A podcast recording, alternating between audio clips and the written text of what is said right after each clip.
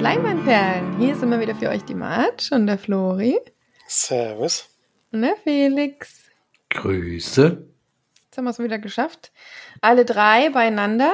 Ähm, mal gucken, wie oft das in dieser Zeit passiert, aber ähm, manchmal klappt es dann doch ganz gut mit den Terminverteilungen.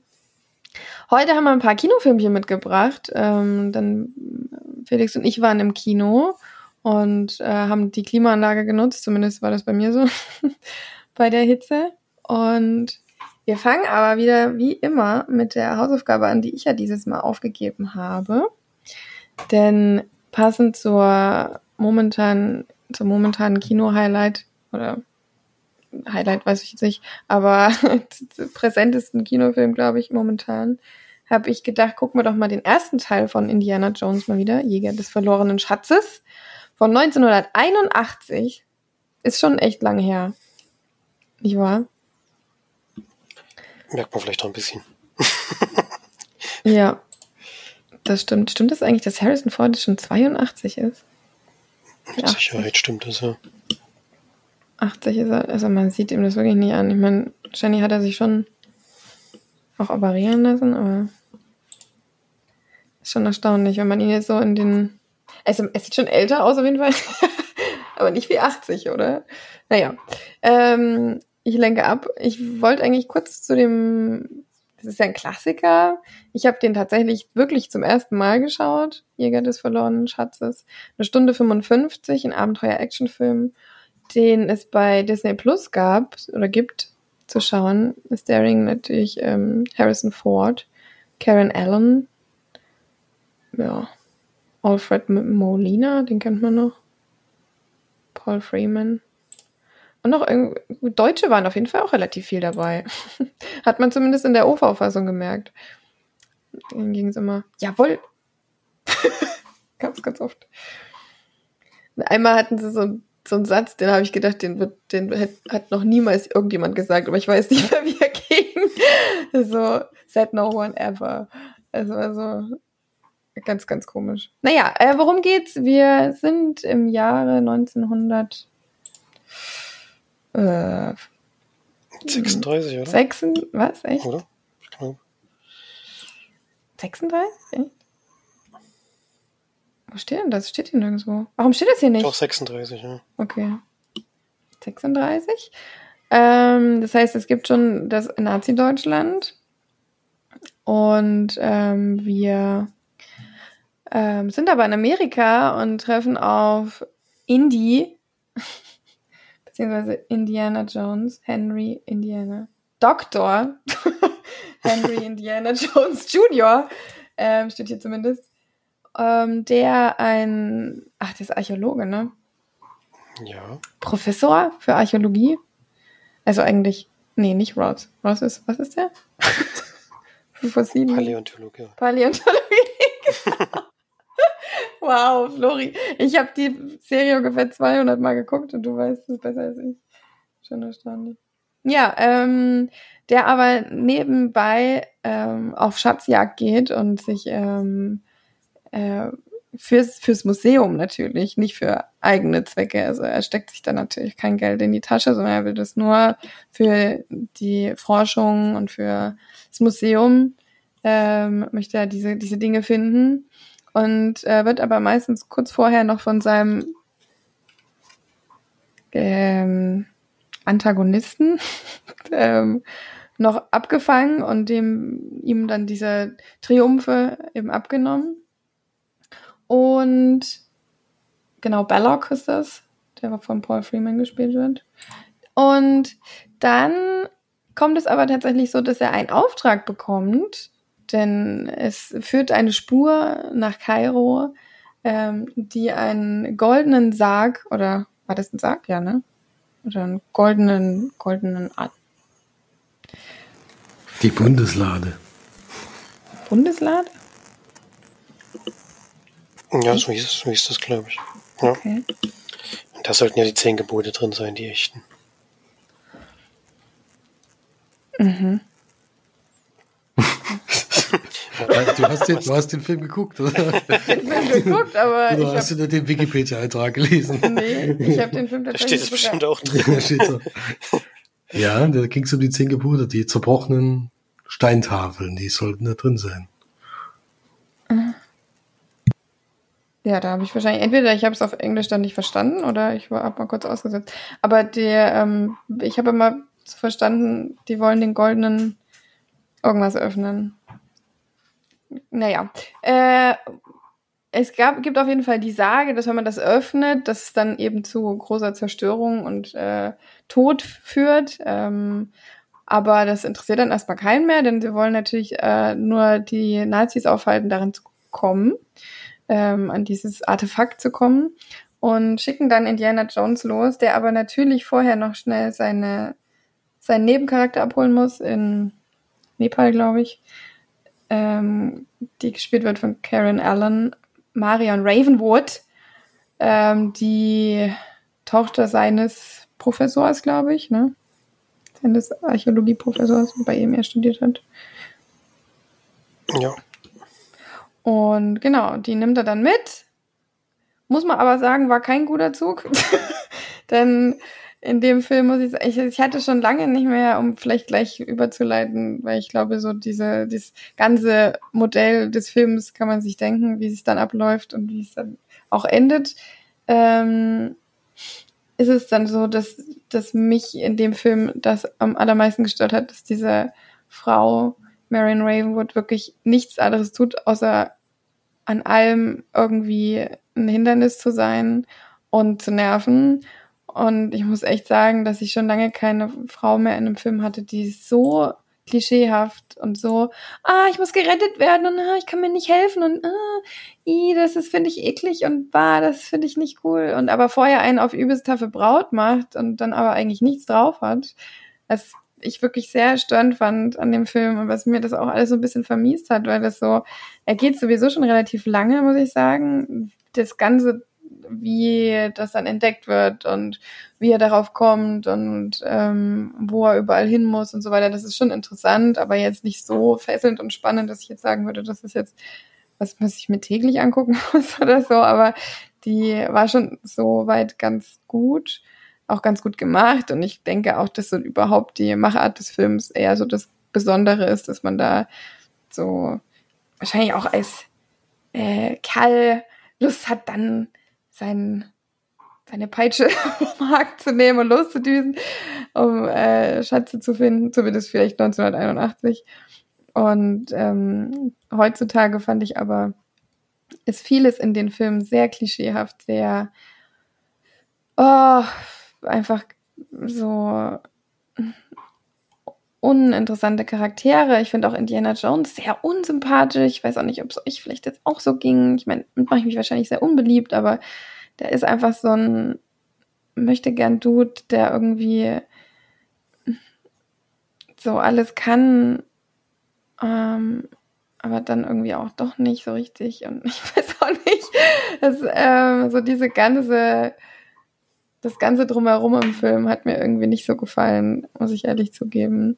Dieses doch sehr in die Jahre gekommene Bild einer Frau oder eines Mannes oder überhaupt ähm, diese ganze, dieses ganze drumherum war jetzt so ein bisschen schwierig für mich. Und natürlich kann man sich ja auch relativ schnell denken, wie der Film abläuft. Und die Handlung des Films ist jetzt, glaube ich, nicht sehr überraschend. Gab jetzt zumindest nichts, was mich jetzt da wirklich überrascht hat. Ja, leider kann ich da in vielen Punkten zustimmen. das ist schon mal gut. Ich finde, für den Film ist es nicht gut. Ähm, die Frauenrolle hat mich auch übel genervt. Ich habe das nicht mehr, ich habe das nicht mehr dem Schirm gehabt. Ich habe den Film ja schon ein, zwei Mal auf jeden Fall gesehen. Vorher. Ich wusste das nicht mehr und ich fand sie wirklich extrem störend. Und auch was die Story angeht, ich meine, der Film wurde extrem von der Zeit eingeholt, in ganz vielerlei Hinsicht.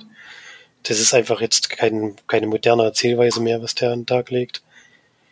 Und ich finde auch, dass er von der Story her ja sehr dahin plätschert.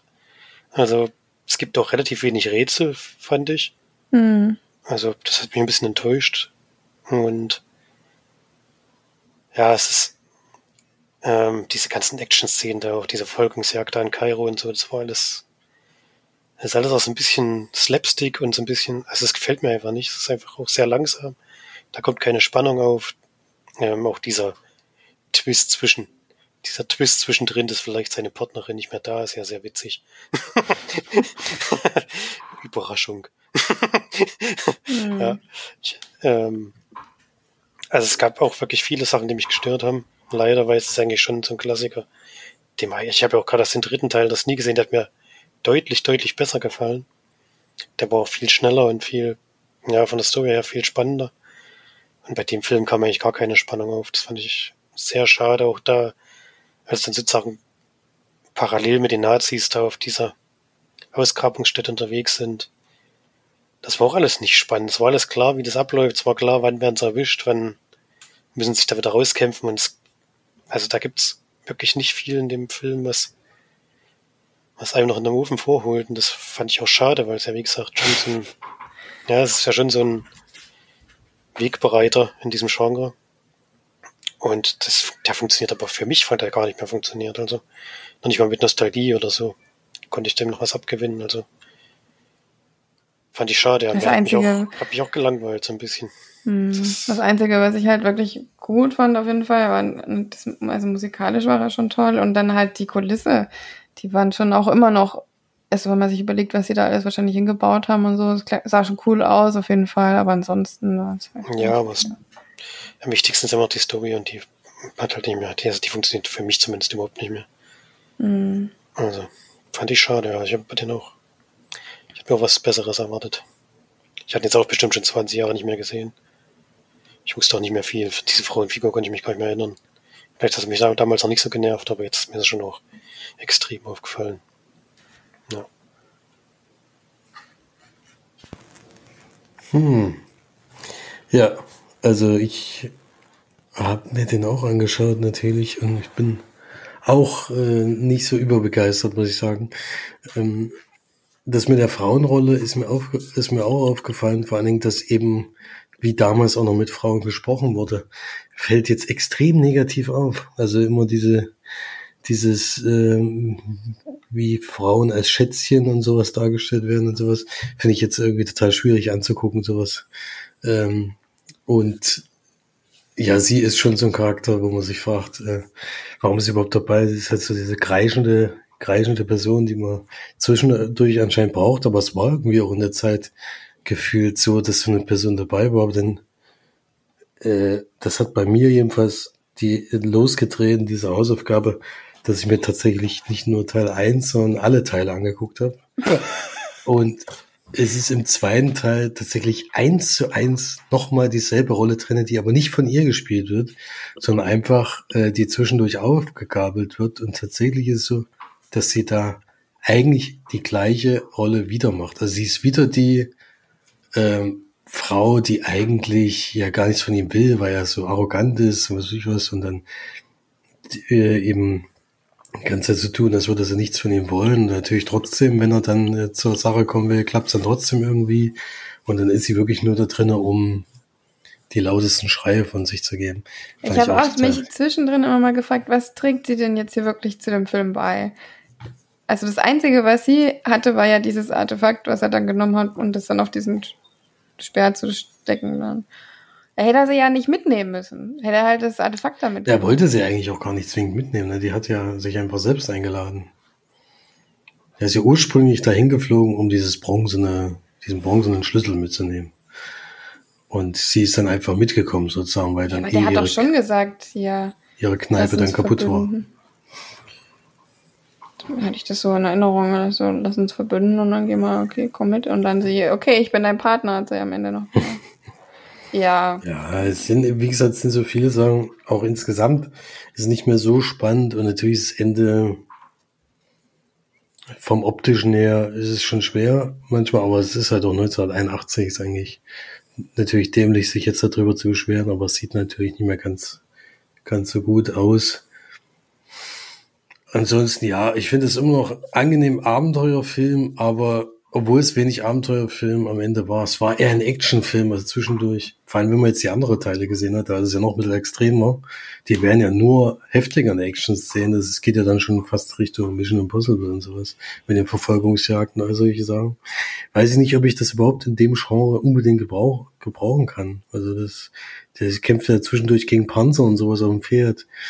Bei, wel bei welchem Film in dem Genre ist dann nicht so? Ist doch bei Dings ist es, also bei Uncharted ist es so, bei äh, ja, es gibt Action-Sequenzen da, aber es gibt halt auch viele lange Sequenzen, die äh, in irgendwelchen, also gut, die gibt's hier natürlich auch, aber hier gibt's ja eigentlich immer, haben sie alles schon parat oder sie wissen immer sofort alles. Also Tomb Raider, Tomb Raider ist ja auch, na gut, ist natürlich auch noch. Ja gut, Tomb Raider ist aber auch ein schlechter Film, also es ist, ja, aber es ist halt alles dieses Abenteurer, äh, Schatzsucher-Genre. Da ist eigentlich oft Action mit drinne. Ja, ein bisschen Action verstehe ich, aber das, das ist da so, also das ist ja richtig überzogen teilweise, also auch, ähm, ja gut, wir reden jetzt noch im ersten Teil, deswegen, aber ich fand den dritten Teil, das ist mit Abstand, mit weitem Abstand der beste von diesen Indiana Jones Filmen und da ist es eben so, dass der Sidekick eben nicht eine Frau ist, die so seine, seine Angebetete spielt, die eben die ganze Zeit rumkreischt, sondern dass eben sein Vater ins Spiel kommt und dann da eine, äh, eine große Rolle einnimmt, eigentlich diesen Sidekick und das funktioniert einfach viel besser als das, was sonst, sonst so war. Ja. Aber im ersten Teil, um darauf zurückzukommen, kann ich mich da der Kritik in größten Teil noch anschließen. Ich finde auch die Musik toll und ich fand auch den Anfang toll, wo er noch so als Professor an der, an der Uni arbeitet und sowas.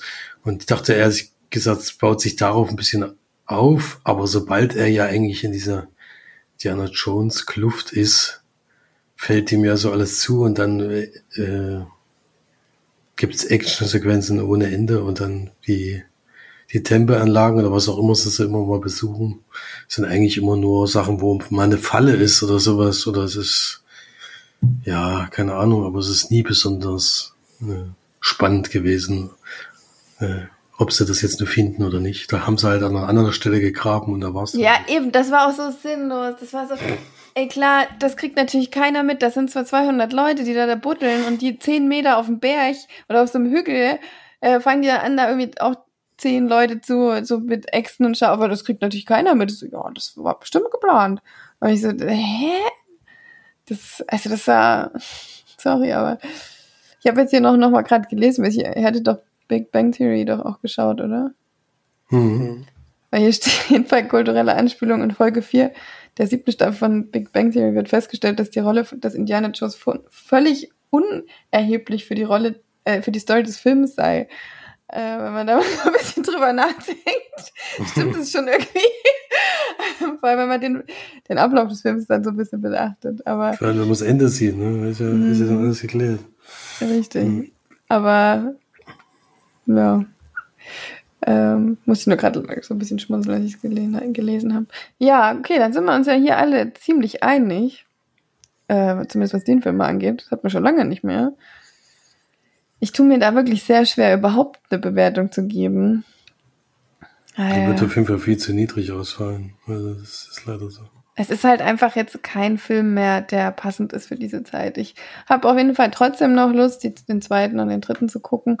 Beim vierten bin ich jetzt mal gespannt, was äh, uns der Felix erzählt, aber. Das ist schon der fünfte. Ach, das ist schon der fünfte? Ach du Scheiße. Es gibt noch einen vierten in, von 2000. Es gab schon mal einen, Aha. nach langer Pause einen Film wieder, ja. Dann weiß ich auch nicht, ob ich, vielleicht gucke ich nur den dritten. aber mal schauen. Ähm, ja, ich glaube, ich gebe dem, oh Gott. äh, drei von zehn. Das ist schon sehr vernichtend. Ne? Ja, das sind schon Schmerzen, aber ich komme auch nicht viel höher.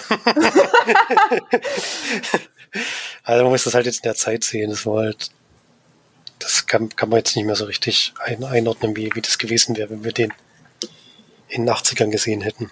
Dann wäre das natürlich anders gewirkt. Jetzt wirkt es halt nicht mehr so, wie es eigentlich sollte. Deswegen kommt dort die schlechte Wertung zustande. Hm. Hm. Naja, ich würde ein bisschen höher gehen, aber jetzt nicht wesentlich. Aber ich fand es trotzdem äh, insgesamt schön zu gucken. Auf jeden Fall, es war trotzdem unterhaltsam auf seine Weise. Wenn man ein paar Sachen ausblenden kann, deswegen. Oh. Schwierig. Ähm, ich gebe 5 von 10. Ui. Nicht schlecht. Dann, bevor du mit deinen äh, Kinofilmen, passenden Kinofilmen, passende Überleitung ähm, anfängst, äh, erzähl uns doch erstmal, was wir überhaupt für eine Hausaufgabe aufkriegen. Die Hausaufgabe habe ich noch nicht ausgesucht, aber ja, äh, die kommt. okay. Gut, bin ich immerhin nicht die Einzige, die ich, ich krieg's immerhin meistens noch hin, kurz vorher noch schnell was rauszusuchen. Aber bin ich nicht die Einzige, die es nicht schafft sich darauf vorzubereiten. Aber gut, dann äh, machen wir doch lieber den smoothen Übergang zum Kinofilm, den du dir angeschaut hast. Ja, ich habe den aktuellen Indiana Jones. Ich habe zwar schon gesagt, dass ich auch äh, alle anderen Teile nochmal geguckt habe, aber wichtiger ist natürlich der aktuelle, der jetzt gerade im Kino läuft und ja, das Rad des Schicksals ist da der Untertitel.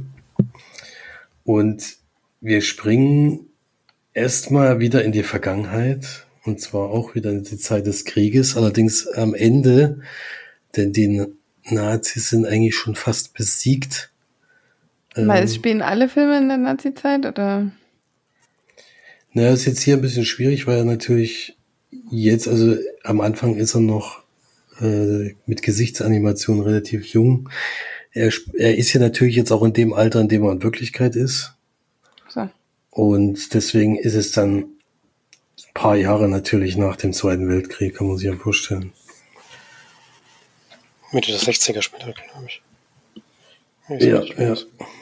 Genau. Also am Ende des Krieges und äh, es geht nochmal um einen einen Transport von einem Schloss, was gerade angegriffen wird, wo wohl relativ viele Kunstschätze und Artefakte und sowas von den Nazis gesammelt wurden und dort versteckt waren.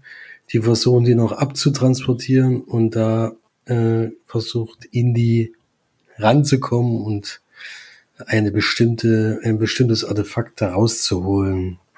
Und am liebsten würde er natürlich alle Kunstschätze da retten, aber fixiert ist er erstmal nur auf eine, eine Sache und da geht er auf diesen Zug. Also erstmal versucht er das noch im Schloss zu verhindern, das klappt aber nicht und kommt dann da glücklicherweise trotzdem wieder raus und greift dann oder greift den Zug an. Er geht dann zu dem Zug, um das zu holen und dabei findet er aber was deutlich äh, deutlich besseres, in Anführungsstrichen, etwas, was er viel besser ge äh, gebrauchen könnte, nämlich ein Artefakt von noch viel länger her. Jetzt, jetzt fällt mir dieser Name nicht ein von dem. Das ist ja auch bitter. Bundeslade? nee, Bundeslade ist es nicht. Bundeslade ist aber, nee, das stimmt gar nicht. Ist hier jetzt nicht Thema in diesem Film.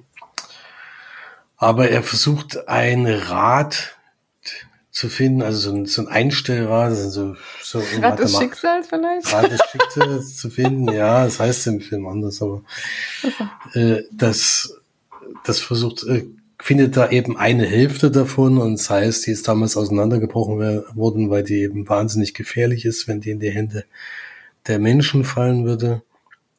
Und da hat er eben noch so einen Kumpel dabei, der eben dann richtig äh, darauf äh, sich spezialisiert und unbedingt dieses zweite Teil zu diesem Rad finden will. Das klappt aber nicht zu seinen Lebzeiten, denn er verstirbt dann, aber seine Tochter ist noch, äh, ist eben gleichzeitig Patenkind von Indiana Jones und ab dem Zeitpunkt springen wir eben in die Zukunft. Er ist inzwischen im hohen Alter und ist auch den letzten Tag an der Universität, um dort nochmal eine Vorlesung zu halten und wird dann verabschiedet. Und dann trifft er auf, sie, auf die Person, äh, also auf sein Patenkind, äh, die, die sich jetzt auch schon seit Ewigkeit nicht mehr gesehen haben, glaube auch 13 Jahre oder sowas haben sie gesagt. Und die äh, fragt ihn dann nochmal zu diesem Thema, weil ihr Vater durch dieses ganze, durch das ganze Forschen und danach Suchen ist er relativ verrückt geworden. Und sie fragt halt jetzt nochmal nach, wie das war und ob er irgendwelche Informationen dazu hat. Und da kommt halt raus, dass er damals diese Hälfte, also er hat damals behauptet, dass diese Hälfte im Fluss versunken ist und er hatte die aber die ganze Zeit dabei. Und dann begeben die beiden sich auf diese, also sie wird schon in dem Moment verfolgt von Leuten, wie, so ähnlich wie beim letzten Mal. Und die versuchen dann eben dieses zweite Teil zu finden. Sind am Anfang etwas uneins, sie ist eher auf Geld aus, er ist wie immer darauf aus, eben diese Sachen ins Museum zu bringen. Das ist für ihn ja das Wichtigste. Da gibt es natürlich viele Reibereien. Äh, die Frauenrolle ist aber diesmal eben anders angelegt, weil sie eben relativ tough ist und ihre eigenen Vorstellungen hat und sich nicht unbedingt, also sieht erst so aus, als würde sich auch äh, ihm so ein bisschen hinterherhecheln, aber im Endeffekt sind, haben sie gleichwertige Rollen, ist nicht mehr so, so klar eingeschränkt in dem, was er macht. Deswegen war das hier auf jeden Fall besser. Äh, insgesamt ist es auch wieder ein Abenteuerfilm mit wahnsinnig vielen Actionsequenzen, die auch äh, teilweise echt gut gemacht sind. Also Verfolgungsjagden, wo man echt denkt, äh, wie gesagt, das hat mich sehr an Mission, an den Trailer von dem neuen Mission Impossible zum Beispiel erinnert oder an die anderen äh, Verfolgungsjagden, die es da so gibt. Das ist hier auch äh, wieder ein wichtiger Punkt, aber auch sonst die Action-Sequenzen sind schon, sind schon anschaubar alles, alles gut gemacht.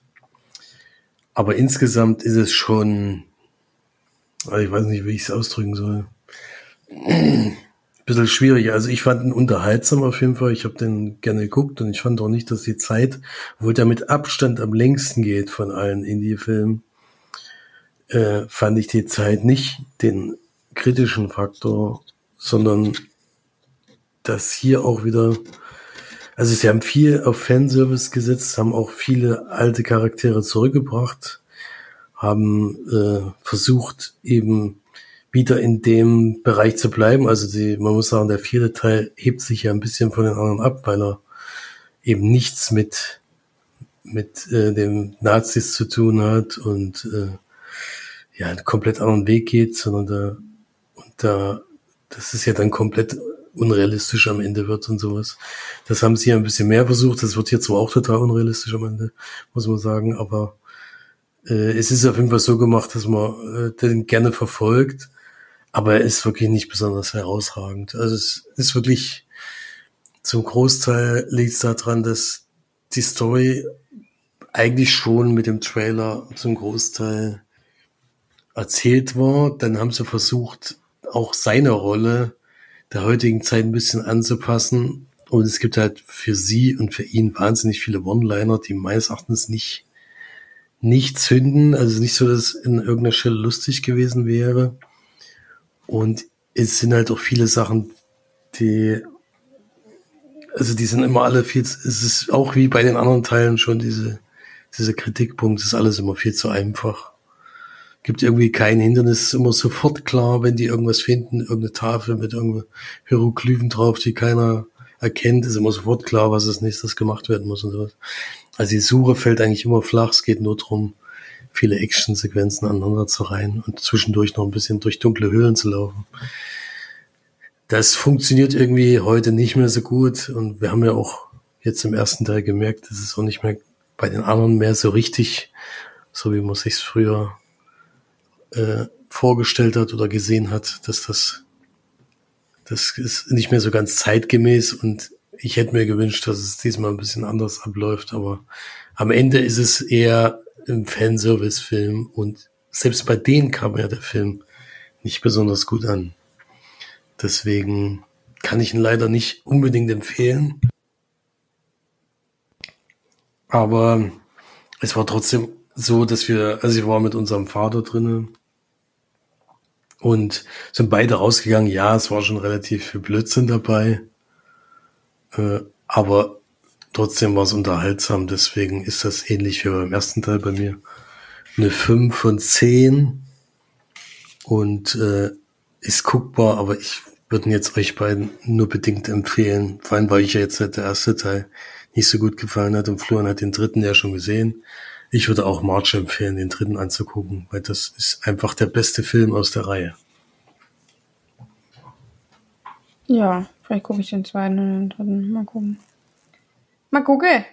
Ne? Als ich noch geguckt habe, ich bin so gut in Übergängen, ist der Kinofilm, den ich jetzt besprechen will, den Felix schon geguckt hat, weswegen ich mich da wahrscheinlich ein bisschen kürzer halten kann, wo mir die Zusammenfassung wahrscheinlich selber ein bisschen schwer fallen würde. Denn ich habe auf Empfehlung von Felix, auch wenn die Empfehlung nicht äh, unbedingt mir gegenüber ausgesprochen wurde, aber ich tatsächlich wieder Lust aufs Kino hatte und Sonntagabend, als es hier irgendwie über 30 Grad hatte, auch mal wieder Bock hatte, mir ein bisschen Klimaanlage zu geben, ähm, habe ich mir im Kino Spider-Man Across the Spider-Verse angeschaut. Das ist eine Überraschung, oder? Das ist eine Überraschung, oder nicht? Felix? Das ist überraschend.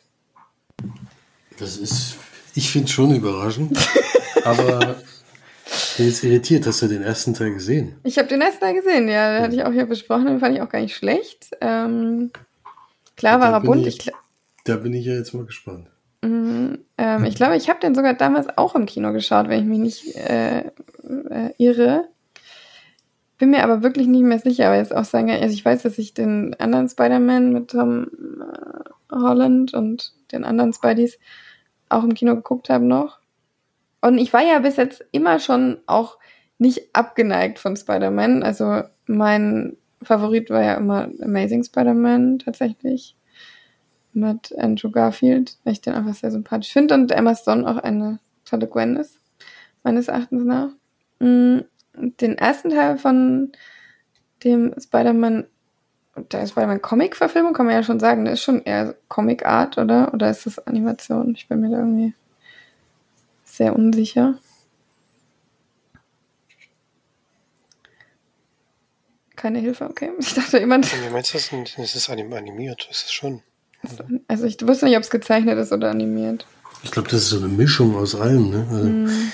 Man hat ja jetzt in dem Film auch gesehen, dass es wahnsinnig viele Arten waren, aber wie jetzt jeder einzelne gemacht war. Aber ich denke, es ist so eine Mischung aus beiden.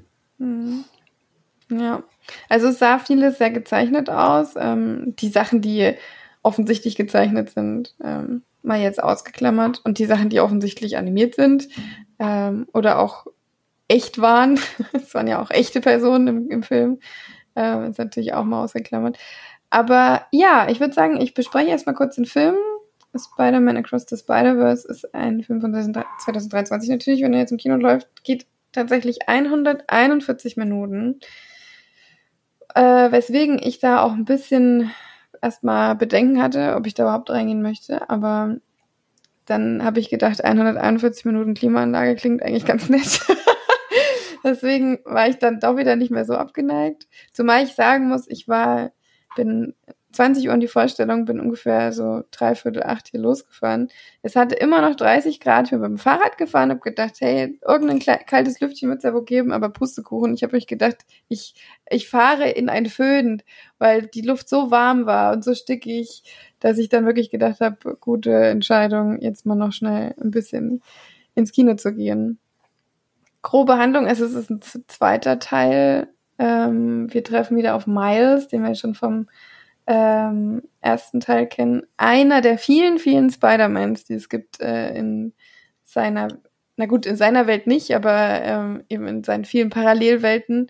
Ähm, einer der vielen Spider-Mans, ähm, die existieren. Am ersten Teil ist er ja auf Spider-Woman getroffen und auf viele andere Spider-Mans, auch auf seinen Peter Parker und was auch immer. Ähm, jetzt im, im zweiten Teil ist er wieder alleine in seiner Welt. Ist wieder Spider-Man, ist auch ein ziemlich äh, guter Spider-Man, also wird sehr gefeiert dort, hat auch einiges äh, auf dem Kasten, sag ich mal so. Ist schon sehr geskillt und es gilt sich auch noch ein bisschen weiter. Ähm, ich wusste gar nicht, im ersten Teil hatte ich zumindest vergessen, dass er sich unsichtbar machen konnte. Ich weiß nicht, ob du dich daran noch erinnerst, Felix, dass, ob das im ersten Teil schon war oder. Meines Erachtens war das da schon, ja. ja zum Ende hin wahrscheinlich irgendwie. Mhm, ne? Ich glaube am Ende, ja. Genau. Ähm, genau, er hat sich auch noch ein bisschen weiterentwickelt in den Monaten, in denen er jetzt alleine eben wieder auf seinem Planeten oder in seiner Welt eben existiert. Und dann ist es aber tatsächlich so, dass wir ein bisschen mehr ähm, auf dem Werk auf Gwen, also die Spider-Woman, Spider-Gwen, ähm, den er da, auf den er da trifft, äh, auf den, den, auf die er dann trifft im ersten Teil, dass da erstmal ein bisschen mehr Augenmerk auf sie gelegt wird, auf ihre Welt. Und äh, in ihrer Welt passiert aber etwas, was sie dazu bringt, einer Crew beizutreten, die versucht, die ähm, ja dieses Interagieren zwischen den Parallelwelten untereinander ähm, zu unterbrechen, damit eben es zu keinen Butterfly-Effekts und größeren Auswirkungen kommt. Ähm, genau, sie tritt dann dieser Special Agency bei und ähm, dann ist es aber tatsächlich so, dass in der Welt des Miles auch etwas geschieht, was sie dann dazu bewegt, dorthin zu reisen, um ähm, einen Bösewicht einzufangen und ihn wieder in die andere, in seine Dimension zurückzubringen. Ähm, was aber nicht ganz so gelingt. Vieles geht schief und äh, Miles wird dann quasi mit in diese, ähm, kommt dann quasi zu dieser, zu diesem Hauptquartier oder was auch immer von diesem, von dieser Agency oder wie man das auch nennen will und trifft dort noch auf, ja, viele, viele andere Spider-Mans. Und natürlich auch deren Parallelwelten. Also es ist sehr ähm, aufwendig produziert, muss man muss er sagen, weil es unglaublich viele Stilmittel in dem Film gibt, die sich immer wieder kreuzen, die auch echt lustig sind und Spaß machen, äh, muss ich sagen. Gerade so dieses, äh, wenn da mal, was weiß ich, Lego Spider-Man auftaucht oder das Original Spider-Man, wie sagt man da, Real Life Spider-Man oder sowas, ähm, oder eben viele andere sehr liebevoll dargestellte ähm, Welten, wie jetzt eben wirklich gezeichnet oder Papyrus oder was auch immer. Also es sind sehr, es sind sehr kreative Welten, sehr ähm, ausgefallene Welten, auf die man da trifft und die aber irgendwie gar nicht einen überfordern. Das hatte ich jetzt in dem Film irgendwie gar nicht so. Im ersten Film hatte ich, das hatte ich damals, glaube ich, als Kritikpunkt genannt, dass es eben sehr viel, sehr wild, sehr bunt ist. In dem Film, finde ich, unterscheiden sich die, ähm, die Welten so, aber eben auch auf so eine, ähm, man hat so ein bisschen das Gefühl, dass es auch eher so ein so eine fan-based Situation ist, also dass vieles, was im Film gezeigt wird, eben auch wirklich für so für die Fans gemacht werden, die sich dann halt auch freuen und dann auch die, die, ähm, die Comics sehen, ähm, aus denen jetzt eben zitiert wird oder aus denen jetzt eben was gezeigt wird. Ähm, das hattest du ja damals auch genannt bei deiner Besprechung, Felix, dass bei Doctor Strange es ja ähnlich gemacht wurde, aber auf eine deutlich schlechtere Art und Weise und sehr ähm, ich sag mal, sehr verwirrend eher. Und dadurch, dass das jetzt eben allgemein in einem Comic oder in einer Animationsart äh, gezeigt wird, passt das halt viel, viel besser, dass eben so viele unterschiedliche Welten gezeigt werden und man da eben nicht so extrem rausgeworfen wird, wie jetzt bei Doctor Strange. Das muss ich auch sagen, hat mir wirklich gut gefallen. Ich bin ja doch eigentlich immer relativ schnell überfordert, wenn es so schnell ist oder so bunt oder so so übertrieben. Ähm, das war jetzt bei dem Film irgendwie gar nicht. Ich habe den tatsächlich auch auf Deutsch geschaut, weil er jetzt hier nur noch auf Deutsch lief. Ist ja aber bei einem Comic oder bei einer Animation auch echt eigentlich scheißegal, ob man das jetzt auf Deutsch oder auf Englisch schaut. Ähm, deswegen, das hat mich jetzt, er hat mir wahrscheinlich eher noch geholfen, da ein bisschen besser durchzusteigen. Und alles in allem fand ich das einen Ticken zu lang. Vieles hätten sie deutlich kürzer machen können. Gerade so dieses Private bei Miles, da hätten sie wirklich ein bisschen was. Es war dann häufiger immer so das Gleiche. Aber ich muss auch echt sagen, dass ich ähm, schon lange nicht mehr so überrascht war in dem Film von dem Ende. Ähm, das habe ich tatsächlich nicht kommen sehen, als ich, wie dir da ging. Und das Ende hat mir auf jeden Fall auch richtig Lust gemacht auf den nächsten Teil. Und das hatte ich auch wirklich schon, schon wirklich lange nicht mehr. Also das in einem, so einem Plot-Twist. Es äh, endet ja wirklich doch sehr mh, mm, twist, twistig, sag ich mal. Ähm, so dass man dann auf jeden Fall Lust hat auf den nächsten Film. Ähm, genau, muss ich echt sagen, hätte ich jetzt nicht gedacht, dass ich da jetzt so schon fast sogar ein bisschen gehypt bin auf den nächsten Film. Denn alles in allem war mir auf jeden Fall zu lang. Also ich muss auch sagen, ich konnte dann schon fast nicht mehr so richtig sitzen. Ähm, die hätten ein bisschen was rausnehmen können, aber ich finde, er ist wirklich sehr gut gemacht, sehr schön anzuschauen. Ähm, ist ähm, natürlich schnell und bunt und darauf muss man sich einstellen, aber finde ich zumindest noch sehr ähm, nachvollziehbar und nicht so übertrieben und so. Auch das ist so, die Farben im Film sind auch nicht so knallig, furchtbar neon oder sowas. In manchen Welten dann natürlich schon. Aber ähm, der allgemeinen oder allgemein in dem, in dem Film doch eher noch etwas zurückhaltender, was das, glaube ich, auch nicht so penetrant und anstrengend macht, meines Erachtens. Genau. Ähm, ich fand den Bösewicht auch gut, vor allem weil der ja so eine Entwicklung hat in dem Film.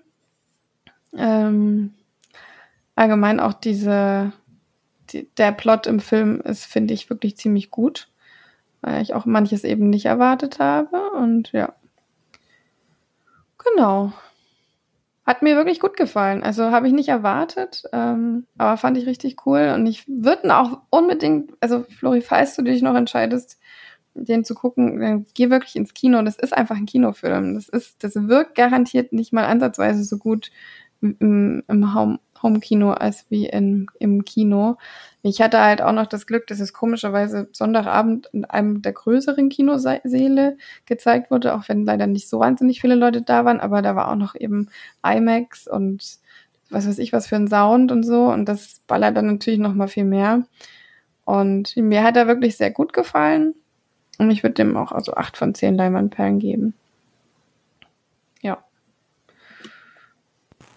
Hm, das hätte ich ja nicht gedacht. Gut. ja, Erstaunlich, aber ich meine, mir hatte der auch sehr, sehr gut gefallen. Deswegen ist es natürlich umso besser, wenn der dann bei dir auch gut ankommt. Äh, und ja, zum Ende will ich jetzt nicht zu viel verraten, aber ich war auch positiv überrascht und ich fand teilweise sogar emotional, was ja für einen Animationsfilm auch immer noch ein bisschen schwierig ist, habe ich das Gefühl.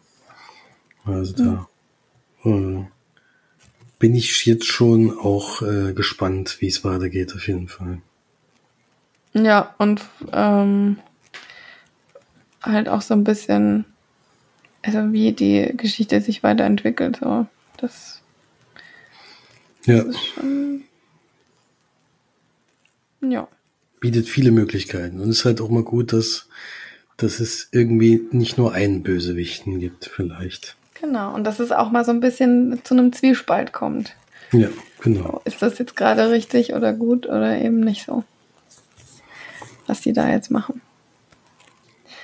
So ein bisschen wie bei The Last of Us auch. Aber da war es so ein bisschen krasser. Bisschen, Aber da hat man auch stundenlang mit dem Charakteren verbracht. Deswegen ist das dann nochmal was anderes. ja. Hm. Okay, wir haben jetzt einen in der Runde, der heute noch nicht so wahnsinnig viel gesagt hat. Deswegen ähm, würde ich doch mal das Mikrofon an ihn reichen. Metaphorisch natürlich, denn wir sitzen uns leider nicht gegenüber. Aber Flori, was hast du denn so Schönes noch geschaut? Ich habe zwei Filmchen Hause geguckt. Jetzt blitzt hier gerade ganz schön. Ähm, hoffentlich bleibt äh, der Strom. Ja, schauen wir mal. Hab ich aber noch ein bisschen Akku. Gucken wir mal. ähm, einen davon bei Amazon Prime. Anon heißt er. Ein Science-Fiction-Krimi, wenn man das so nennen möchte. Und die, also Clive Owen spielt die Hauptrolle und Amanda Seyfried ist noch dabei. Und die Prämisse des Films ist, dass man im Prinzip alles, was die Menschen durch die Augen sehen, in der Cloud hochlädt und äh, Sicherheitskräfte darauf zugreifen können, im Prinzip alles äh, aus der Perspektive der Menschen sehen können, was sie für ihre Ermittlungen brauchen. Das heißt, dass eigentlich Verbrechen theoretisch nicht mehr möglich sind, dann sieht man am Anfang des Films, man guckt einfach, was der, die Person halt gemacht hat und dann kann man ihn halt hops nehmen. Äh, blöd ist nur, dass da in diesem ganzen Konstrukt Hacker unterwegs sind, die das äh, beeinflussen können, die die Perspektiven beeinflussen können und die auch Sachen verschwinden oder Sachen erfinden können. Und so eine Hackerin wird dann während des Films von unserem Detective, der von Clive Owen gespielt wird, verfolgt. Ähm, er geht dann auch so ein bisschen undercover und versucht da irgendwie an sie ranzukommen. In Auftrag äh, für sie. Also sie bereitet einen Auftrag für sie vor, bei der, der ist halt relativ sicher, dass sie darauf anspringt und versucht dann eben da diese Weise ja äh, näher zu kommen. Und ja, das ist eigentlich schon die ganze Story, viel mehr würde ich noch gar nicht verraten wollen. Das ist wie gesagt ein Krimi, also ist natürlich ein bisschen andere Ermittlungsarbeit als sonst. Ist ja auch äh, optisch eigentlich ganz gut eingefangen, wie sie es gemacht haben. Leider ist die Story nicht so toll. ähm, gibt da jetzt auch, also es gibt einen Twist im Film, aber ich fand ihn nicht, also der hat mich jetzt nicht überrascht. Das war so, also der Film ist ungefähr so verlaufen, wie ich mir das, wie ich das vermutet hatte. Es gab dann auch, na gut, das darf ich jetzt noch gar nicht sagen, dann würde ich schon zu viel verraten. Also man kann da auch schnell spoilern bei dem Film, so jetzt, will ich jetzt gar nicht machen. Aber ich kann auch keine große Empfehlung aussprechen. Also der ist okay. Äh, der sitzt nicht stinklangweilig oder so, das sieht wirklich gut aus. Also vom optischen her ist das so ein bisschen Style over Substance.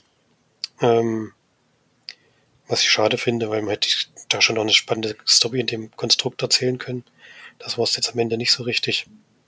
Aber wie gesagt, der ist total okay. Aber okay ist halt die kleine Schwester von Scheiße. deswegen. Ähm, wow. nee, so schlimm ist nicht.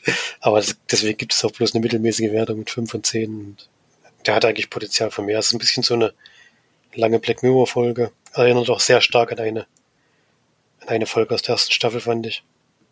Habe auch gedacht, das wäre irgendwie die, die Langversion davon, weil ich hatte mal gelesen, dass der mir die Rechte gesichert hat, aber ich glaube, das ist das hier jetzt nicht gewesen.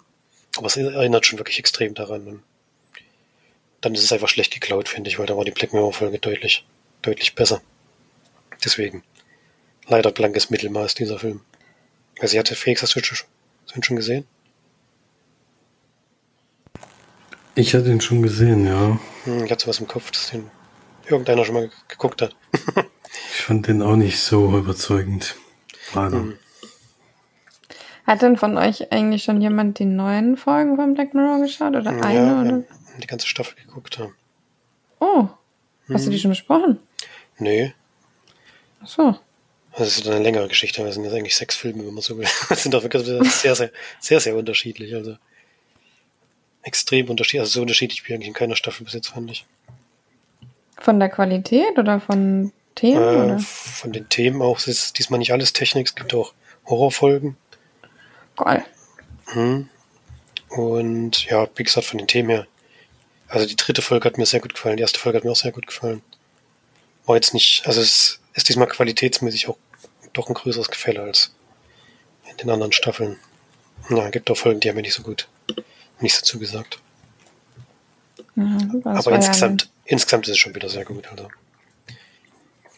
man kriegt schon immer was geboten. Ich habe mich noch nicht so rangetraut, ehrlich gesagt. Ich habe noch so ein bisschen. Ja, die erste Folge sollst du schon mal auf jeden Fall gucken. Die ist schon. Die ist auch sehr lustig, weil es ist sehr. Also Netflix nimmt sich so ein bisschen selbst durch die Schippe. das ist ganz cool. Ja. Okay. Felix, hast du schon reingeguckt? Nee, du hast ja erstmal Indiana Jones durchgesucht. bin auch bei Black Mirror, ehrlich gesagt, schon viel früher ausgestiegen. Ich bin da nach der ersten Stunde nicht weitergeguckt. Ja, die zweite war auch die, die, die also wo es mir auch die meisten Folgen nicht so Ich glaube, da habe ich die erste Folge noch geguckt und dann war es irgendwie Luft raus. Und wenn das jetzt so ein, die sind halt auch alle so me mega lang, also das sind ja eigentlich Filme. Ja, ist auch wieder unterschiedlich. Es gibt welche, die gehen 50 Minuten, es gibt auch welche, die gehen 75, also bist du wirklich schon fast bei einem Spielfilm. Da fällt es mir mal schwer, ja. Ja, aber eigentlich wollte ich die immer mal weiter gucken, weil ich ja immer wieder höre, dass da einzelne Folgen wirklich herausragend sind. Aber irgendwie hat mir da halt bisher die Zeit gefehlt. In der zweiten Staffel muss ich aber echt sagen, fällt mir jetzt nicht unbedingt eine ein, die herausragend zumindest ist. Also. Ich habe jetzt gar nicht mal auf dem Schirm, welche, welche Folgen, welche Staffel waren. Ja. ja, aber ich hatte dieses, wo man selbst ein bisschen mitentscheiden konnte, das hatte ich noch gesehen. Ja, das war halt dann wirklich ein Spielfilm. Das war ja auch losgelöst von den restlichen. Ja, mhm. das war ja auch nicht so eine richtige Folge, sondern eher ein eigenes Ding. Aber das fand ich noch ganz interessant, auch wenn das jetzt auch nicht so mega spannend war, wie es klang. aber ansonsten habe ich da nicht weitergeguckt, ehrlich gesagt. Ja, äh, willst du jetzt noch die restlichen Indie-Filme oder wolltest du? Nee, die Indie-Filme muss ich nicht unbedingt besprechen, nur kann man vielleicht sagen, Teil 2 fand ich schwächer als Teil 1. Ach du Scheiße, dann gucke ich den nicht. nee. Weil eben da ist dieser Anfang, das Ende fällt da komplett weg, sondern Indiana Jones wird einfach irgendwo reingeschmissen und da entsteht dann das Abenteuer auf einmal aus nix so ein bisschen, also überhaupt nicht dieses, äh, man trifft sich an der Universität, hat irgendwie Sachen zu besprechen und da wird dann jemand irgendwo hingeschickt, um da was zu erledigen. Das gibt's da gar nicht. Also fand ich komisch, also vor allem in Bezug auf den ersten Teil. Hat gar nicht dazu gepasst und den braucht man nicht unbedingt, meines Erachtens nicht unbedingt gucken. Der dritte, wie gesagt, mit Abstand der beste und der vierte ist ja das Desaster gewesen von 2008, wo danach wirklich nach ewig langer Zeit mal wieder ein neuer Teil kam. Und dann hat man sich gedacht, man nimmt was, was so gar nicht in die Welt reinpasst. Äh, und denkt, vielleicht könnte das ja jemanden interessieren. Hm. Das war, da haben sie wirklich komplett daneben gelegt. Ich weiß auch nicht, wie sie nach, was war das? Äh, ich glaube, es ist bestimmt 20 Jahre knapp 20 Jahre auf jeden Fall Abstand, ist ihnen da nichts Besseres eingefallen. Also das ist schon ein bisschen schockierend.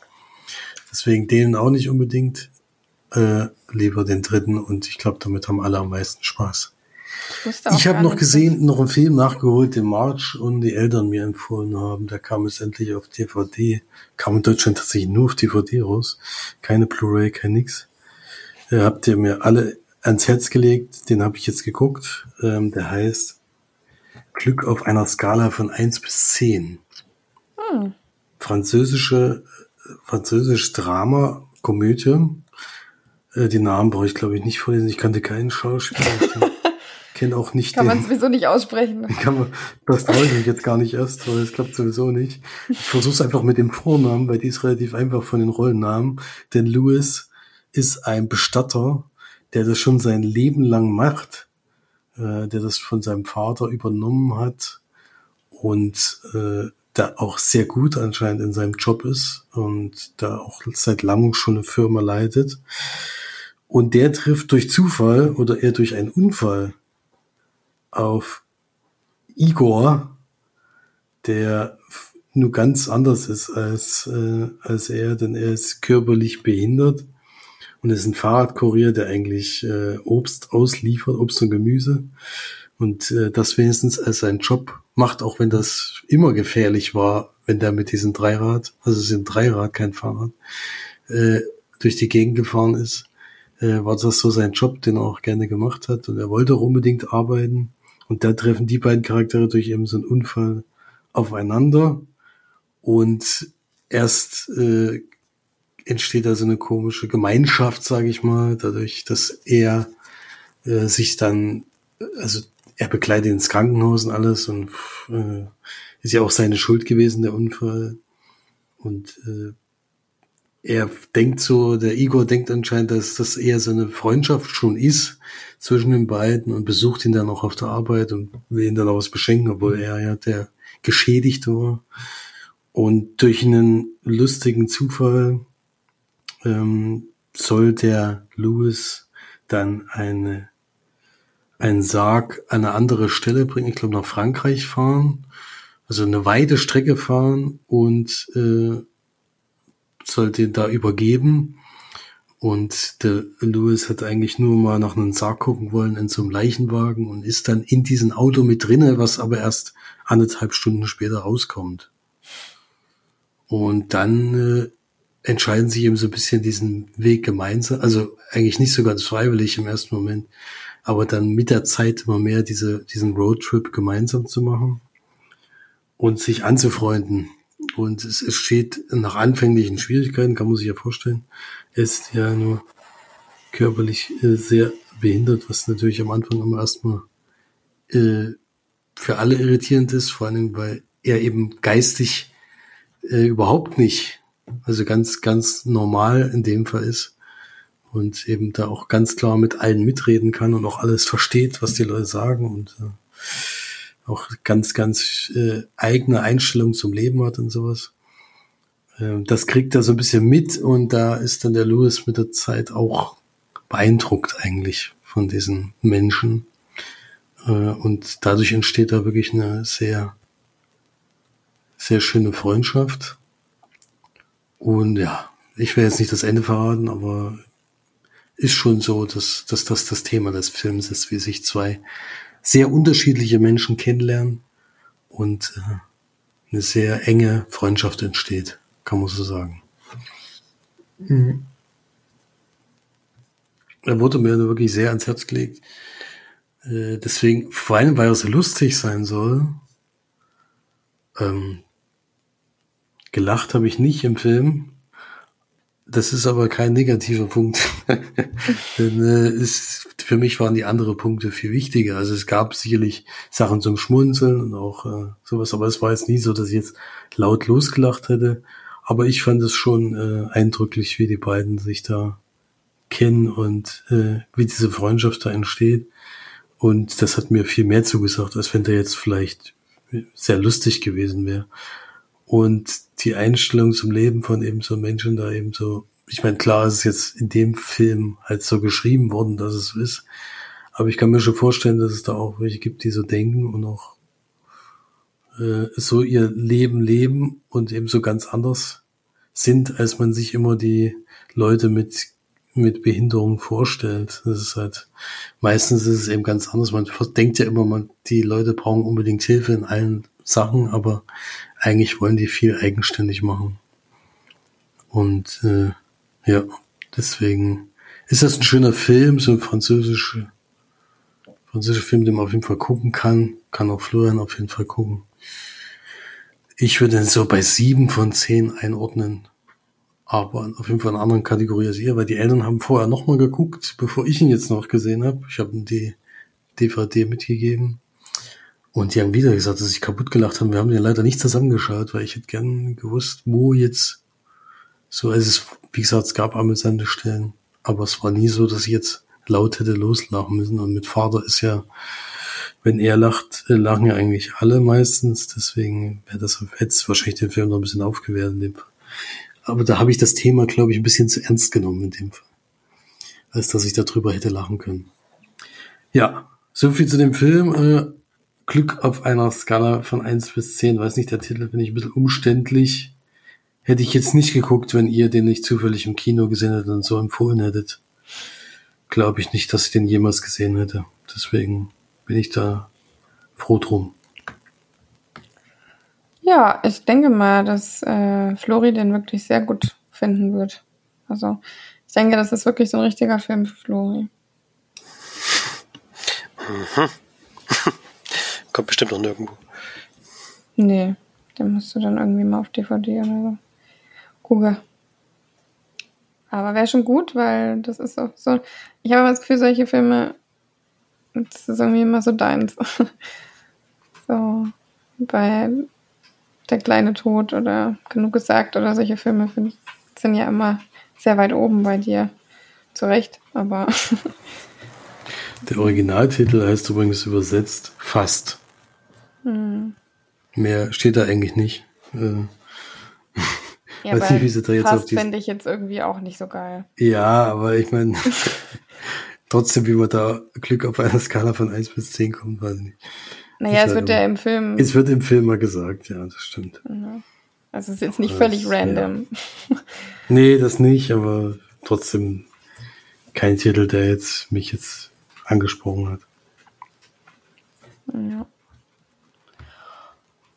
Okay, ähm, dann, bevor Flori weitermacht, mache ich mal mit meinem letzten Film weiter. Ich habe gerade schon vor der Besprechung äh, kurz darüber, also nicht kurz, aber darüber geredet.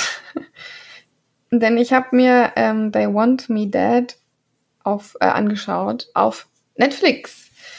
Und ähm, ist ein Film von und mit Angelina Jolie, mit Nicholas Holt und John Berntal. ich weiß nicht, Bert, Bert, ich, ich sehe egal. Also Berntal heißt mit Nachnamen. Ähm, ach nee, Regie hat die gar nicht gespielt. Hä, wie komme ich denn da? Hat sie wahrscheinlich produziert oder so? Regie hat Taylor Sher Sheridan. Was hat der denn gemacht? Hell or High Water hat er gemacht. Aha. 1923. Nee. Ähm, habe ich mich verguckt. Ich dachte, sie stand da als äh, Regisseurin, aber nee. Ich nehme alles zurück. Es ist eine Buchverfilmung scheinbar, denn adaptiert von Die mir den Tod wünschen, einem Thriller. Und im Groben und Ganzen geht es darum, dass ähm, es irgendeine Einheit gibt, die auch im Film leider nicht mehr erklärt wird. Ähm, die besteht aus zwei Personen, die ähm, einen Vater mit seinem Sohn verfolgen, denn der Vater ist auf etwas gestoßen und hat sich entschlossen, dieses äh, dieses Geheimnis oder dieses äh, etwas eben weiterzugeben, äh, was aber diese zwei, ich sag mal, Agenten vielleicht ähm, eben verhindern wollen, dass er das eben die, diese Informationen weitergibt. Mm. Hier steht psychopathisches Killer-Duo. also die haben scheinbar nicht mal irgendeine Bezeichnung im Film. Also, okay, es ist echt.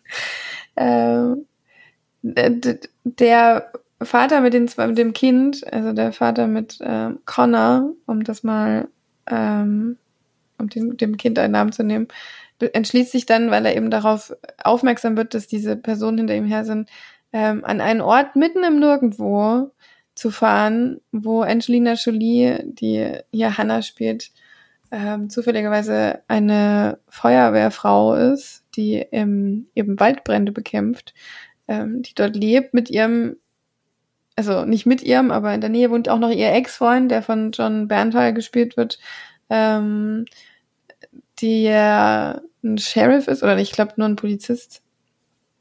Und dieser Vater beschließt eben mit seinem Sohn dann dahin zu fahren, um ähm, die beiden zu treffen, beziehungsweise auch den Ethan, also den Polizisten zu treffen und ähm, dort Schutz zu suchen, beziehungsweise auch ihm, eine Vertrauensperson, eben dann diese Information weiterzugeben.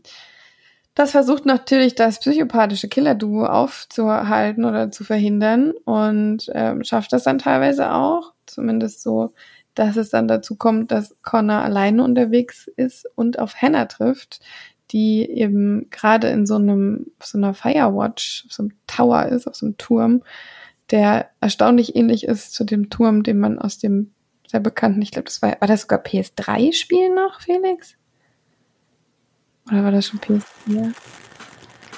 Bin mir jetzt auch nicht ganz sicher ja, auf jeden Fall dem doch sehr bekannten Indie-Game, ne? Das war ja nur so ein ganz kleines. Mhm. Ähm, ich jetzt gar nicht. Steht jetzt nicht direkt da, ob das jetzt. Ich bin der Meinung, es war PS4. PS4. Hm. Ja, wahrscheinlich schon. Aber dann auch relativ am Anfang noch, ne? Also es, ja, es ist schon ein älteres Spiel, mhm. auf jeden Fall. Mhm. Ich weiß gar nicht, wie lange man dafür gebraucht hat. Ich glaube, du warst auch relativ schnell. Also es war jetzt kein ewig langes Spiel. Das stimmt. Aber ein sehr schönes Spiel. Um, genau, an das Spiel wird man auf jeden Fall auch erinnert, denn wie gesagt, Hannah ist dort in, auf diesem Firewatch-Turm und trifft dann auf Connor und versucht ihn dann da rauszubringen. Das versuchen natürlich das psychopathische Killer-Duo versucht das zu, zu verhindern, auch. Und ähm, ja, es kommt zu spektakulären Waldbränden, zu Blitzeinschlägen, zu Gewittern, zu ähm, Explosionen, zu Verfolgungs, na wohl, Verfolgungs, Lauf, keine, kein Fahren, ähm, zu ähm, Schieß, äh, die spektakulär sind. Und ja, ähm, es passiert einiges, es sterben auch einige. Also hätte ich jetzt auch nicht so erwartet, dass so viele draufgehen, vor allem auch viele so neben Menschen, kann ja nicht mal Schauspieler sagen, weil die teilweise nicht mal einen Satz haben oder so, ähm, die dann eben beseitigt werden. Ja, also es ist jetzt schon ein sehr, ich würde mal sagen, für so ein, für eine Stunde 40 auf jeden Fall sehr actionreicher Film, der eigentlich nicht viel Story hat, auch nichts Neues und nichts, ähm, was man jetzt noch nie gesehen hat und vieles leider auch sehr unlogisch und sehr teilweise auch nicht nachvollziehbar. Mm, das ist ein sehr großer Kritikpunkt an dem Film, dass ich mich über viele Dinge einfach wirklich sehr aufgeregt habe, weil es einfach keinen Sinn ergeben hat oder vieles nicht erklärt wird oder man auf vielen einfach so, es bleibt auch nicht erklärt. Also bis zum Ende ist es dann einfach sehr, ja, un, also die Thematik wird nicht mal irgendwie mehr angesprochen. Warum überhaupt diese ganze Verfolgungsjagd und woher kommen die jetzt und ähm, warum machen die das und äh, was ist jetzt eigentlich das große Geheimnis? Und also, ja, man wird da völlig im Lernen gelassen. Scheinbar geht's da jetzt wirklich nur um die Action. Da muss man schon sagen, ja, kann man machen, kann man mal angucken. Ähm, da ist schon auch teilweise spannend, aber vieles ist halt wie immer. Das ist auch wieder ein bisschen so nervig gewesen. Wie immer ist dann kurz davor, einer jemanden umzubringen und sagt, dreh dich um, äh, ich ne, ne, netzel dich jetzt wieder nieder und wie immer kommt dann von hinten noch jemand und verhindert das dann nochmal schnell. Es ist einfach alles so teilweise sehr einbreich ähm, und irgendwie trotzdem ein bisschen spannend, aber nicht empfehlenswert zu gucken. Äh, Angelina Jolie ist da solide, aber ich meine, da kann man jetzt auch nicht wirklich groß was rausspielen. also überragend ist der Charakter nicht. Die hat natürlich auch wieder, wie, wie bei allen wichtigen oder tiefgehenden Charakteren, ein sehr ähm, traumatisches Erlebnis hinter sich, was sie nicht verarbeiten kann. Ähm, verständlicherweise nicht verarbeiten kann, aber irgendwie auch so reingeschrieben. Und ja, es ist so ein bisschen 0815 so Action-Gedöns ohne große, große Anstrengung oder Mühe, das jetzt irgendwie wirklich interessant zu machen. Das Feuer sieht ganz nett aus und allgemein ist das Setting ganz okay, aber keine besonders tolle Angelegenheit leider. Also, They Want Me Dead. Bei mir auch bei drei von zehn. ja. Na, vernichtende. ja, was soll ich da Punkte geben? Ich weiß, wüsste nicht, was ich jetzt da Punkte geben soll. Wenn ich ehrlich bin. Ja, ich glaube, Florian hat noch ein Filmchen und dann haben wir es, glaube ich. Heute haben wir ja mal wieder. Ich meine, die letzten Folgen waren ja auch kurz, da kann man heute mal wieder ein bisschen ausholen. Bisschen länger schnacken. Ich habe noch einen kleinen Film gesehen, also ich glaube, das ist relativ unbekannt. Äh, My Son heißt der. Der ist, weiß gar nicht mehr, welchem Anbieter. Scheißegal, äh, ich habe mich nicht egal. vorbereitet. Musst du selber recherchieren. Äh, James McAvoy spielt die Hauptrolle und Claire Foy ist noch dabei. Kennt man auf jeden Fall auch.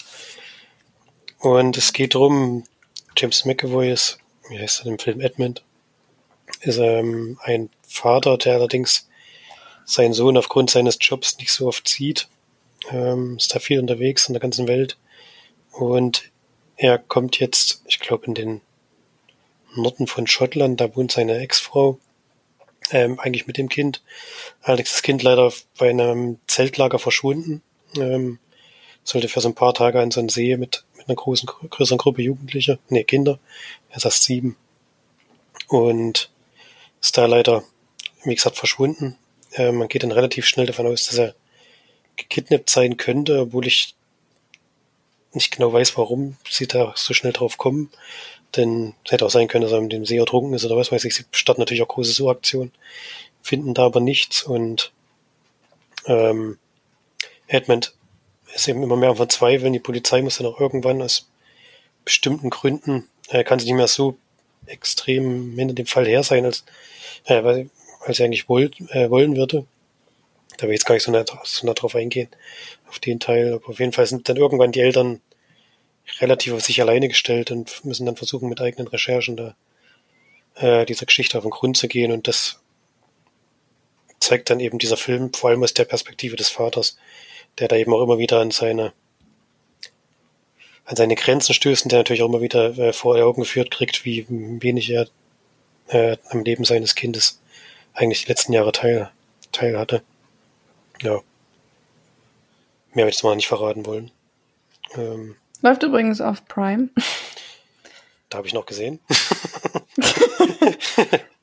ähm, ist jetzt meine kleine Empfehlung für euch für diese Woche. Mir hat er echt gut gefallen, der Film. Ist, ist sehr, sehr atmosphärisch. Ich fand, es wirklich, sind wirklich tolle Bilder.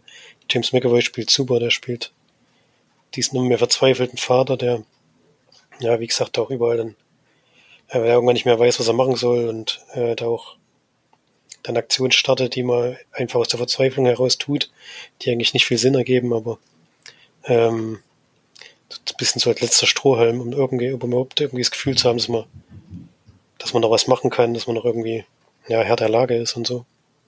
Und doch, da geht schon noch an die Nieren, der Film. Ähm, Wenn es dann an die Auflösung geht, da hat er relativ wenig Zeit, da geht halt, wie gesagt, plus 90 Minuten. Das passiert dann relativ schnell und ähm, da hätte man sich vielleicht noch ein kleines bisschen mehr Zeit nehmen können. Ähm, aber insgesamt, die erste Stunde ist wirklich sehr, sehr gut, fand ich. Ja. Hat mir richtig gut gefallen und würde ich euch schon empfehlen, den mal anzuschauen, falls ihr noch nicht gesehen habt. Ich weiß das gar nicht. Ähm, wie gesagt, James McAvoy spielt wirklich sehr gut in dem Film, finde ich. Also, hat ihm das total abgenommen, die Rolle. Und ja, von mir eine Empfehlung, gibt ihm auch 8, 8 von 10 Leinwandperlen. Wie gesagt, hat bestimmt fast kein Budget gehabt und dafür hat es wirklich sehr gut umgesetzt und muss man nochmal eine Empfehlung raushauen. Ja. Ja, da ich jetzt keinen Prime mehr besitze, ist das für mich natürlich ein bisschen schwierig. Selbst schuld. nee. Habe ich einfach so selten genutzt. Ja. Und meistens kommen ja die Filme von Prime auf Netflix und die Filme von Netflix auf Prime, deswegen, also eigentlich. Musst du vielleicht nur ein bisschen warten, ne? Richtig. Wird es wahrscheinlich gar nicht so lange dauern, bis ich die dann vielleicht doch nachhören kann. Ja, ich hatte von dem gehört tatsächlich und ich habe auch einen Trailer oder einen Ausschnitt gesehen davon. Weil die sind doch, sind die da nicht zu, oder ist das, ist das richtig, sind die nicht zusammen an dem See, wenn er wegkommt? Mit nee. der Familie? Nee, okay, dann war es ein anderer Film, den ich meine. Weil so einen ähnlichen Film habe ich äh, einen Ausschnitt gesehen, wo die Familie tatsächlich einen Sohn verliert, während sie mit anderen campen oder die Tochter oder so. Also auf jeden Fall auch ein kleines Kind. Mhm. Also sie sind eigentlich dabei und der Sohn kommt oder verschwindet, kommt weg.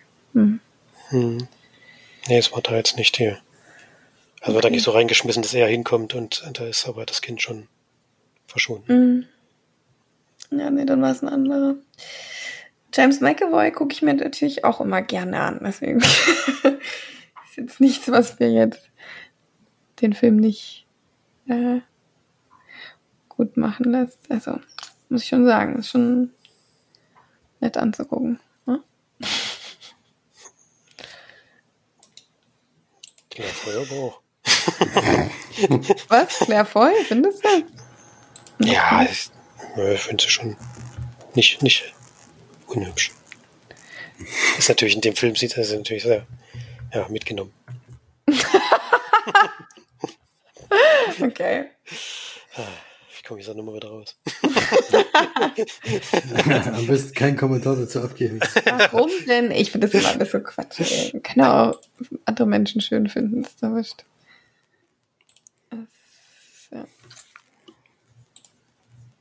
Ich finde hm. James McAvoy einen sehr hübschen, also gut, bei Split, weiß ich jetzt nicht.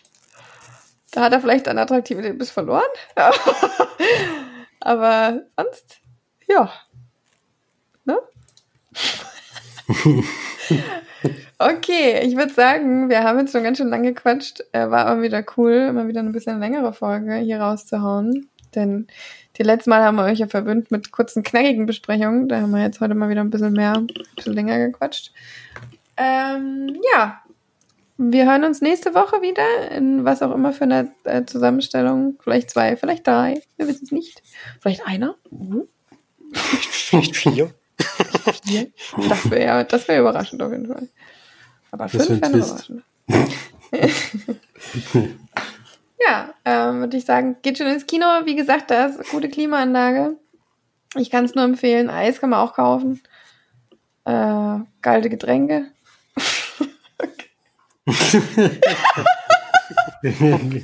Kommt viele Empfehlungen auf einmal. Oh, Ja, guckt gute Filme auf jeden Fall. Genau. Das kommt, das, jetzt kommt ja der, der neue Mission Impossible. Ich glaube, da kann man schon mal reingehen. Der ko kommt da jetzt schon Donnerstag? Mhm. Okay, ja, weiß ich auf jeden Fall, was ich Freitag mache. Mit unserem Bruder bestimmt. Da hat er ja hoffentlich Bock. Obwohl, wie lang geht denn der? Oh, das, Viereinhalb. oh nein, das ist nicht dein Ernst. Oh Mann, ey. Insgesamt, war, insgesamt wahrscheinlich ist es ja nur Teil 1. Ja, Ach so. Was? das ist ja so nee. ein aufgeteilter. Aufgeteilter. Ach nee. Deswegen, Warum es kann denn? schon insgesamt mit viereinhalb ist, glaube ich, gar nicht so unrealistisch. Das reicht, das Zwei reicht doch wahrscheinlich gar nicht. 2 Stunden 43 steht hier. Dead Reckoning Teil der 1. Ach, Ja. Geil. naja, egal. Ja, Kinoballer Pflicht. haben wir schon. Wird schon irgendwie. Ich schreibe ihm direkt. okay. Ich Sonntag. will. Nee, Freitag. Was Sonntag? Sonntag haben wir was anderes vor. Also, also da würde ich Ja, schon lieber gibt ja, da. ja, vorher eine Vorstellung. Zwei Stunden 43 geht. Was willst du da? Irgendwie vor allem Mittagessen und dann noch Mission Impossible und dann noch nach Erlangen fahren aufs Konzert. Okay, da bin ich mal gespannt. Wir berichten nächste Woche. Mal gucken, wie es ausgefallen ist. Ähm, bleibt gesund, bleibt stabil, wie Felix Lobrecht immer sagt. Ähm, und dann hören wir uns nächste Woche wieder. Bis dahin. Tschüss. Ciao. Tschüss.